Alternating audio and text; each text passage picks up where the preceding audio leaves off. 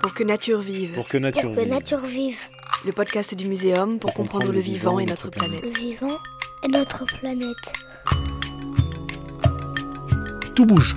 La vie ne fait que bouger. Souvent, dans les sociétés humaines, c'est la femme qui bouge et qui va aller dans le village de l'homme. Euh, les orques et les cachalots viennent se nourrir directement sur les lignes de pêche. S'inspirer du vivant semble une réponse presque euh, évidente. Tout a l'air calculé au millimètre. Comment peut-on avoir un, un dispositif aussi formidable? Non, non, mais franchement, ça ne peut être que bien fait. Peut-être que la nature pourra devenir un levier pour expérimenter ensemble l'aventure de la transition. L'Odyssée des gènes, avec Evelyne Heyer.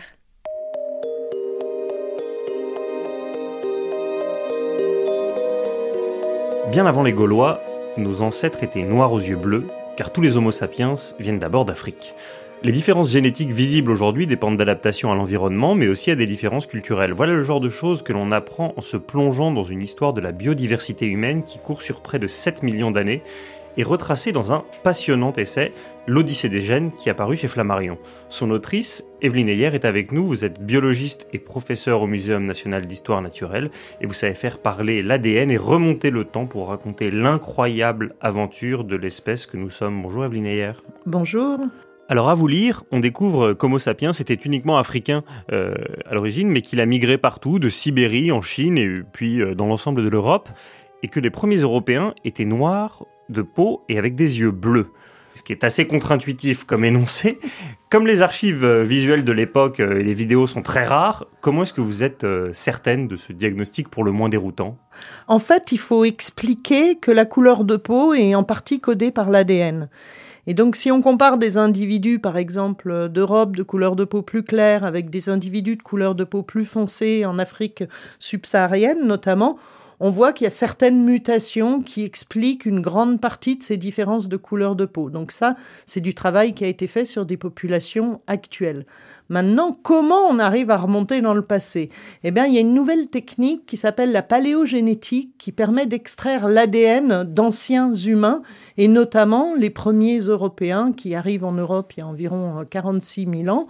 Et en regardant leur ADN, on regarde s'ils portent une mutation qui fait plutôt la peau foncée ou plutôt la peau claire. Et en analysant ça, on s'est rendu compte que les premiers Européens étaient de couleur de peau foncée. C'était attendu. On vient d'Afrique. En Afrique, les gens sont de couleur de peau foncée, donc les premiers Européens étaient de couleur de peau foncée. Ce qui est plus surprenant, c'est qu'en fait, on est resté noir de peau beaucoup plus longtemps que ce qu'on pensait. On pensait que dès l'arrivée en Europe, on serait devenu de couleur de peau plus claire. Pourquoi? Parce que dans une zone où il y a moins d'ensoleillement, il vaut mieux avoir une couleur de peau claire pour mieux assimiler la vitamine D.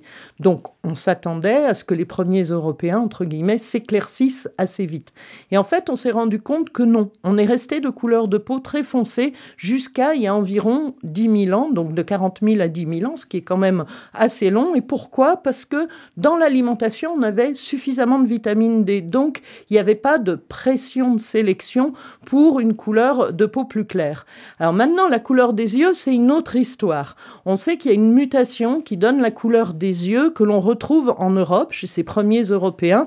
On ne sait pas exactement où elle a émergé en Europe, mais on sait qu'elle est ancienne, donc elle est européenne, et donc les premiers Européens étaient à la fois de couleur de peau foncée et avaient aussi les yeux plutôt euh, bleus. Le changement de couleur de peau vers une couleur de peau plus claire euh, commence il y a seulement 10 000 ans, pour deux raisons. La première, c'est qu'on change d'alimentation, c'est l'arrivée de l'agriculture, et donc on a moins de vitamine D dans notre alimentation, et donc il devient intéressant d'avoir une couleur de peau plus claire. Et en même temps, l'agriculture est amenée en Europe par des populations qui viennent du Moyen-Orient, qui, elles, avaient déjà une couleur de peau plus claire. Donc euh, on a retrouvé, vous m'avez appris ça, une Norvégienne euh, il y a 8000 ans qui était noire aux yeux bleus, c'est une Danoise, en fait. Euh, c'est une équipe euh, au Danemark, d'ailleurs, qui a analysé euh, de la résine de bouleau. On pense que c'était un type de chewing-gum de l'époque. Et avec ça, ils sont arrivés à extraire l'ADN de cette Danoise. Et elle était de couleur de peau foncée, avec les yeux bleus. Elle date d'il y a environ 6000 ans. En fait, il faut environ euh, plusieurs milliers d'années pour, entre guillemets, éclaircir une couleur de peau. Ça s'est passé en Europe et ça s'est passé en Asie de manière indépendante. C'est d'autres mutations en Asie qui, pour les mêmes raisons, ont amené un éclaircissement de la couleur de peau.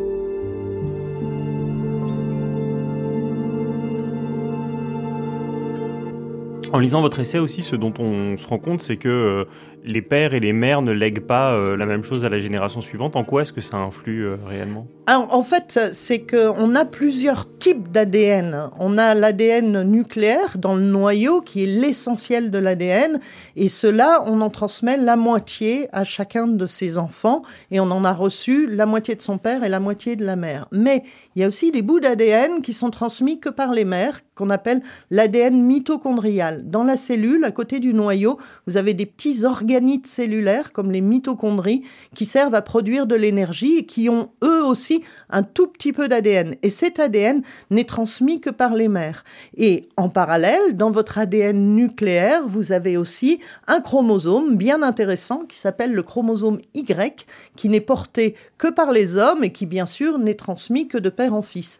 Et ce qui est intéressant, c'est qu'on peut contraster ces deux histoires, une histoire paternelle et une histoire maternelle en utilisant ces différents bouts du génome. Et on s'est rendu compte, dans notre espèce, de manière assez surprenante, que ce sont surtout les femmes qui ont bougé. Alors, il y a eu des migrations euh, d'hommes, il y a des grandes migrations comme Gengis Khan, etc. Mais pour l'essentiel de notre histoire, c'est les femmes qui ont bougé et essentiellement de proche en proche. Comment ça se passe? Quand vous avez deux individus de villages différents qui se marient, souvent dans les sociétés humaines, c'est la femme qui bouge et qui va aller dans le village de l'homme. Donc c'est les femmes qui ont bougé dans notre espèce. Euh, vous y avez un peu répondu tout à l'heure, évidemment, avec l'histoire de la, de la vitamine D chez nos ancêtres.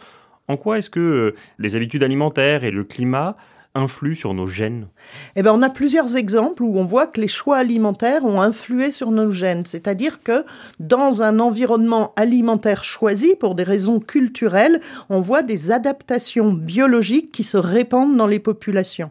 L'exemple plus connu, c'est l'adaptation à la digestion du lait chez les adultes. On est un mammifère, comme tous les mammifères, normalement les adultes ne digèrent pas le lait. En gros, le veau boit du lait et la vache adulte, elle ne boit pas de lait. Mais il y a des populations humaines où les adultes arrivent à continuer à digérer le lait.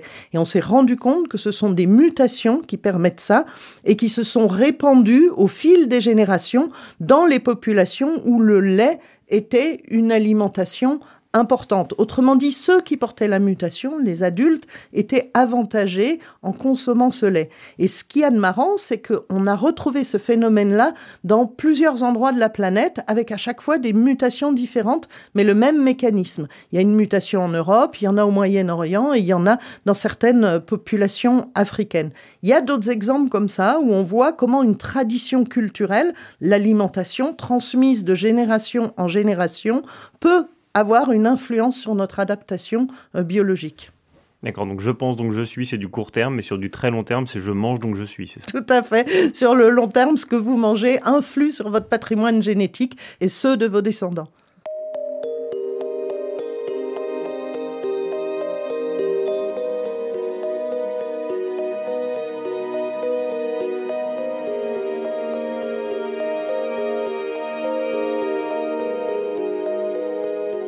Il y a un paradoxe absolument incroyable quand on lit votre essai, c'est que nous, on est à une époque qui encense le besoin de diversité, on a l'impression qu'on est tous euh, extrêmement différents et, que le problème, ce serait une petite consanguinité euh, des élites qui se ressembleraient, mais que sinon, en revanche, il y a une incroyable diversité dans le genre humain. En, en vous lisant, on apprend que l'espèce humaine, elle se singularise au contraire par son incroyable homogénéité, puisque les 7 milliards d'habitants de la planète Terre n'ont pas plus de 0,1% d'ADN différents et donc, par définition, nous sommes des clones à 99,9%. Ah oui, notre espèce, elle a un niveau de diversité génétique très faible, ce qui est complètement incroyable vu qu'on est partout sur la planète. On a deux fois moins de diversité que les chimpanzés et on en a trois fois moins que les orang-outans de l'île de Bornéo. Donc on est une espèce qui, pendant, je dirais, des millénaires de son histoire, a été des petites populations, une petite espèce, et en fait, notre croissance démographique est quelque part relativement récente, avec vraiment un gros pic au moment où on se met à l'agriculture qui entraîne un boom démographique de notre espèce, puis un second boom démographique au 19e siècle. Donc c'est à partir du moment où il y a ce boom démographique que du coup on n'évolue plus, c'est ça? Il faut, il faut une toute petite euh, cohorte pour permettre euh, à l'ADN d'évoluer, c'est ça? Non, on évolue toujours. En fait, la différence, c'est que si vous êtes une espèce avec un petit groupe, ça va aller plus rapidement pour, on dit, fixer une mutation, c'est-à-dire pour que tout le monde partage la même mutation et pour qu'on ait vraiment une différence au niveau de l'espèce. Alors que quand vous êtes une grande population, ça, ça prend beaucoup de temps. Néanmoins, vous créez de la diversité entre les populations. Vous créez des différences entre les populations, ce qu'on trouve euh, chez l'humain. On le voit bien avec des apparences comme euh, la couleur de peau, la taille, le poids. On voit qu'il y a des différences selon les populations humaines.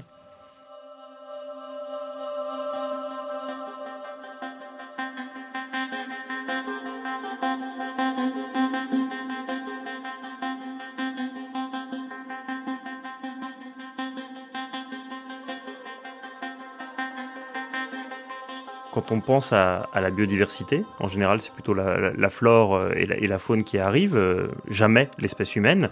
Et vos, travaux montrent que on est déjà très semblable et que le risque pour le genre humain, c'est l'endogamie, c'est le fait de rester dans notre milieu et notre planche de sauvegarde, ce serait de nous ouvrir à davantage de, de diversité amoureuse. Est-ce que vous pouvez nous préciser ce qu'on a à craindre d'un côté et à gagner de l'autre?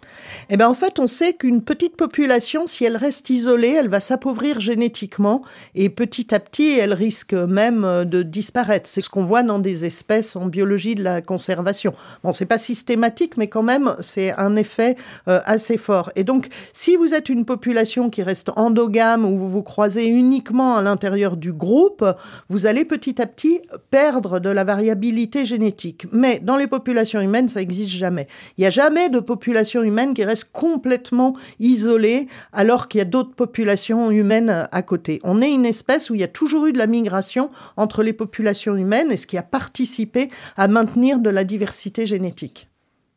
Alors, l'absence de brassage de population, effectivement, il n'existe jamais totalement, mais il y a des cas où euh, le brassage est extrêmement faible. Euh, je pense aux Basques, je pense à certaines communautés euh, juives ashkénazes ou encore euh, aux sardes. Qu'est-ce que ça produit comme conséquence, euh, le fait qu'il y ait très peu de brassage?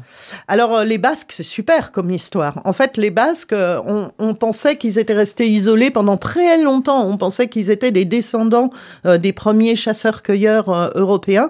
Et les analyses génétiques ont montré que non, ils ont reçu de la migration des gens qui ont amené l'agriculture. Ils ont reçu de la migration d'une autre vague migratoire en Europe importante, à savoir les nomades des steppes, les Yamnaya. Et en fait, ils se sont, entre guillemets, un peu isolés seulement depuis environ 2-3 000 ans, euh, depuis ce qu'on appelle l'âge du fer. Et eux, ils se sont isolés parce que euh, finalement, ils parlaient une langue différente et ils ont choisi plutôt de se marier entre eux. Alors, qu'est-ce que ça entraîne? Ça entraîne des petites différences génétiques. En fait, il y a certains euh, variants génétiques qui vont être un peu plus fréquents chez eux ou un peu plus rares que les populations à côté. Par exemple, le résus négatif est un peu plus euh, fréquent chez les Basques.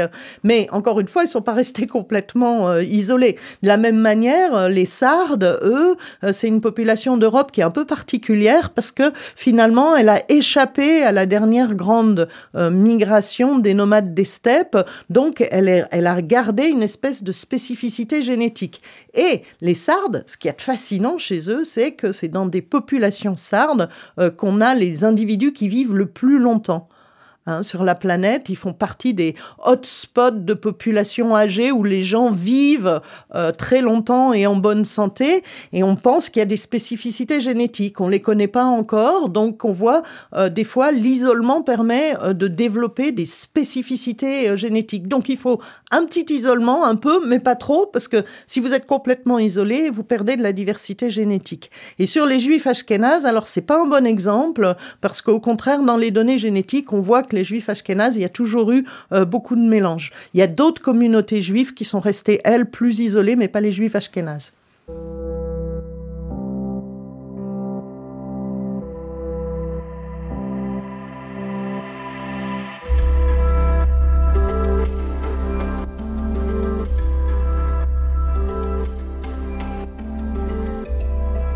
Je reviens sur les Sardes, vous voyez bien la bombe qu'il y a derrière, parce que que ce soit eux ou euh, les Japonais, euh, le secret de la longévité, c'est une espèce de graal absolu sur lequel des tonnes de chercheurs euh, travaillent aujourd'hui. On essaye de l'expliquer avant tout par l'hygiène de vie et les progrès de la médecine qui ont permis une espérance de vie d'une vingtaine d'années au XXe siècle. Quelle serait la part de la génétique dans l'augmentation de l'espérance de vie? Est-ce qu'il y aurait un homme à cloner en particulier, un homme ou une femme évidemment, qui aurait le gène de la vie éternelle Alors là, ce qu'on voit, c'est qu'il y a plusieurs études, et ça depuis des décennies, il n'y a pas un gène de la vie éternelle ou il n'y a pas un gène de la longévité. On se rend compte que c'est complexe. Il y a forcément peut-être une part génétique, mais c'est encore débattu. Hein. Ça fait partie, euh, je dirais, de la recherche en progrès à l'heure actuelle. Quoi, c'est pas encore des choses qui sont clairement euh, connues et, établies. Il y a certainement quand même un effet très fort, effectivement, du mode de vie. Il y a certainement aussi un effet génétique. Point d'interrogation. Effectivement, ça c'est un des grands enseignements de votre livre, c'est que euh, la génétique c'est une science du temps très très très long et qu'on peut avoir des conséquences euh, sur euh, notre santé actuelle qui sont héritées de, siècles très anciens. Euh, le monde entier traverse une pandémie on essaye de voir pourquoi est-ce que certains réagissent plus ou moins bien quand ils sont infectés par la Covid-19. Alors certains disent que c'est uniquement lié à des comorbidités récentes, d'autres disent que c'est plus génétique et que ça pourrait avoir des explications sur un ou deux siècles, vous, vous remontez carrément à Néandertal pour voir euh, des fragilités ou au contraire des forces face au Covid Alors, c'est pas moi qui ai fait ces études-là, hein, mais euh, j'en suis un porte-parole parce que je trouve que c'est fascinant. Effectivement, il y a une première étude qui a montré qu'il y avait un variant génétique euh, qui augmentait la probabilité de faire une forme grave de la Covid et qui était hérité de Néandertal et qui se retrouvait notamment très fréquent dans certaines populations. Et après, on a trouvé d'autres bouts de génome issus de Néandertal qui protégeaient cette fois-ci euh, de la Covid-19. Donc euh, effectivement, notre ADN, c'est une mosaïque de toutes ces histoires. Et de temps en temps, on a reçu des choses qui maintenant peuvent être, euh, je dirais pas top, hein, comme si ça augmente votre susceptibilité, puis d'autres qui protègent. C'est le hasard. Il hein. ne faut jamais oublier que l'évolution de l'homme, comme pour tout le reste du vivant, il y a toujours beaucoup de hasard. Ce qui est intéressant, le bout de génome que certains ont reçu de Néandertal, qui les rendrait euh, plus susceptibles à un risque de développer la Covid-19, il a augmenté dans certaines populations dans le passé, il y a quelques milliers d'années, et on pense que c'est parce que dans le passé, cette variation génétique était au contraire un avantage. Un avantage contre quelle épidémie On ne sait pas on voit tout ce qu'on peut comprendre de nous aujourd'hui en remontant très longtemps en arrière, ce qui fait qu'évidemment les ADN euh, très anciens sont un peu des, trésors nationaux. Est-ce que vous pensez qu'on va pouvoir euh, quand même euh, librement continuer à chercher sur les ADN anciens? Nombre de chercheurs seront confrontés aux mêmes mésaventures que vous. Vous le racontez dans votre livre, quand vous êtes allé en Russie, vous avez eu une petite altercation avec le FSB. Il y a quand même des enjeux de pouvoir qui deviennent un peu compliqués. Et donc, c'est pas évident toujours de pouvoir euh, travailler partout où on le souhaiterait. Ce qu'il y a d'intéressant en tous les cas, c'est de toujours développer des projets de recherche avec les populations sur place. Nous, on a eu la chance de toujours travailler avec des scientifiques euh, dans les différents endroits où on a pu travailler, et c'est ça qui permet d'avancer. Maintenant, euh, est-ce qu'on va avoir euh, du mal? Non, parce que au contraire, je dirais que en amenant finalement des connaissances scientifiques et en faisant du co-travail avec les gens sur place, on forme les gens sur place. Et donc, on est beaucoup plus dans une optique de coopération, de former des gens sur place, d'accueillir des étudiants des autres pays, euh, que d'arriver, de récupérer des échantillons et de retourner en vitesse les analyser dans nos laboratoires.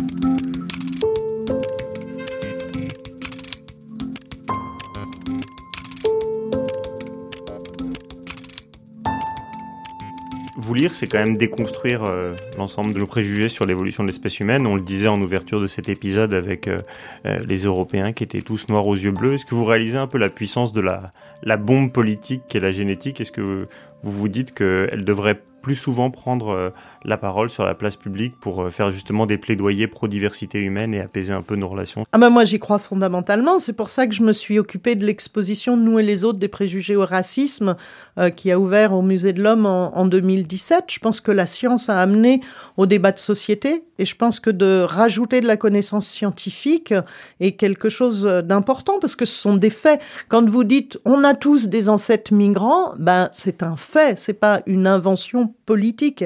Alors après, comment ça, ça peut être utilisé d'un point de vue euh, politique? Moi, j'ai la naïveté de croire que ça peut qu'amener du bien, et c'est pour ça que je continue euh, dans la diffusion des sciences. Alors moi, je partage euh, votre naïveté malheureusement, peut-être pour terminer, évoquer ceux qui, en revanche, euh, utilisent la génétique à des fins euh, un peu moins nobles. Mais actuellement, il y a beaucoup de, docteurs folamour, euh, que ce soit dans la Silicon Valley ou, en Chine, qui travaillent avec les fameux programmes CRISPR pour sélectionner dans l'ADN les plus intelligents, les plus gros QI, et donc arriver vers ce mythe de, de l'homme augmenté, l'homme parfait, et évidemment l'homme immortel demain. Vous, vous dites que c'est voué à l'échec? Oui, tout à fait. Parce qu'en fait, euh, ce qui nous intéresse là, par exemple, le QI, on sait que d'abord, la part génétique est beaucoup plus faible que ce qu'on pensait. Elle est de l'ordre d'à peu près 17%. Euh, Pour vous donner un ordre d'idée, la taille, c'est 80% qui est, entre guillemets, euh, codé par des différences génétiques. Donc, le QI, c'est très faible. Et en plus, à chaque fois, c'est des milliers de gènes. Donc, si vous vouliez euh, vraiment faire un homme augmenté euh, pour la taille ou euh, pour le QI, il faudrait manipuler des milliers d'endroits dans votre génome. Or, c'est complètement voué à l'échec parce que en général, quand vous bougez quelque chose dans l'ADN, ça sert pas juste pour une fonction. Un bout d'ADN, quand il code, il code pour plein de choses. Donc, en bougeant quelque chose, vous savez pas tout ce que vous allez casser à côté. Puis en plus, c'est irréaliste. Vous pouvez pas modifier 1000 parties de l'ADN. Par contre, contre, CRISPR-Cas9, c'est génial pour les maladies monogéniques. Pour les maladies qui sont déterminées par une seule mutation, d'utiliser cette technologie pour arriver à réparer ça, je trouve que c'est extraordinaire. Donc en conclusion, réparer à la marge, oui. En revanche, l'idée qu'on puisse réussir à améliorer l'humain par la génétique, c'est voué à l'échec et il faut avoir un peu d'humilité et, et accepter les aléas de la nature génétique. C'est ça que vous me dites en fait. ouais, c'est une manière de résumer ça. Et puis surtout, faut rappeler qu'un individu, il n'est pas du tout déterminé uniquement par ses gènes. Même quand un caractère est codé entre guillemets beaucoup par la génétique, il y a l'environnement qui compte. Quelqu'un qui aurait des gènes pour être grand, mais que vous affamez, il va jamais devenir grand. Quelqu'un qui aurait des gènes pour avoir un fort QI, euh, mais il n'a pas la chance d'aller à l'école et d'être éduqué, euh, ça marchera pas. Donc, euh, on voit bien que même pour la part euh, génétique, euh, ça ne dit pas ce qu'est un individu. Un individu, c'est vraiment cette imbrication de son patrimoine génétique et de l'environnement, euh, de la vie dans laquelle il grandit. Dans cet épisode, vous venez d'écouter Evelyne Heyer, professeure en anthropologie génétique au Muséum national d'histoire naturelle, interviewée par Vincent Hédin.